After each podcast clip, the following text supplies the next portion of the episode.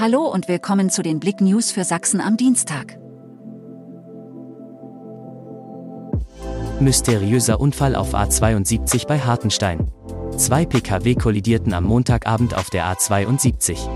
Da die Kameraden der Feuerwehren keinen Unfall auf der Autobahn feststellen konnten, fuhren sie in Hartenstein auf den Autobahnzubringer.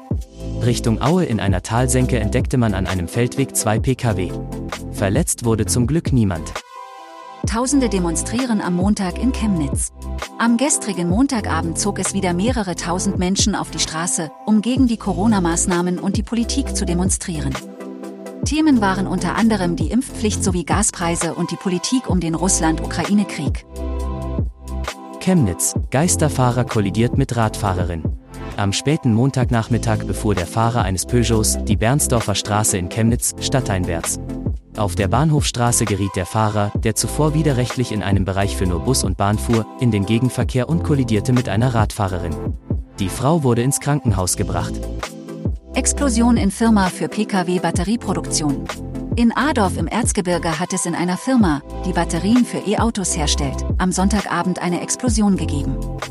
Es war am frühen Nachmittag eine Lithiumbatterie explodiert.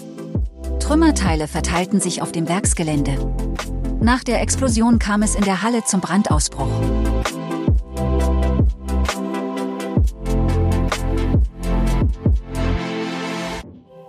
Danke fürs Zuhören.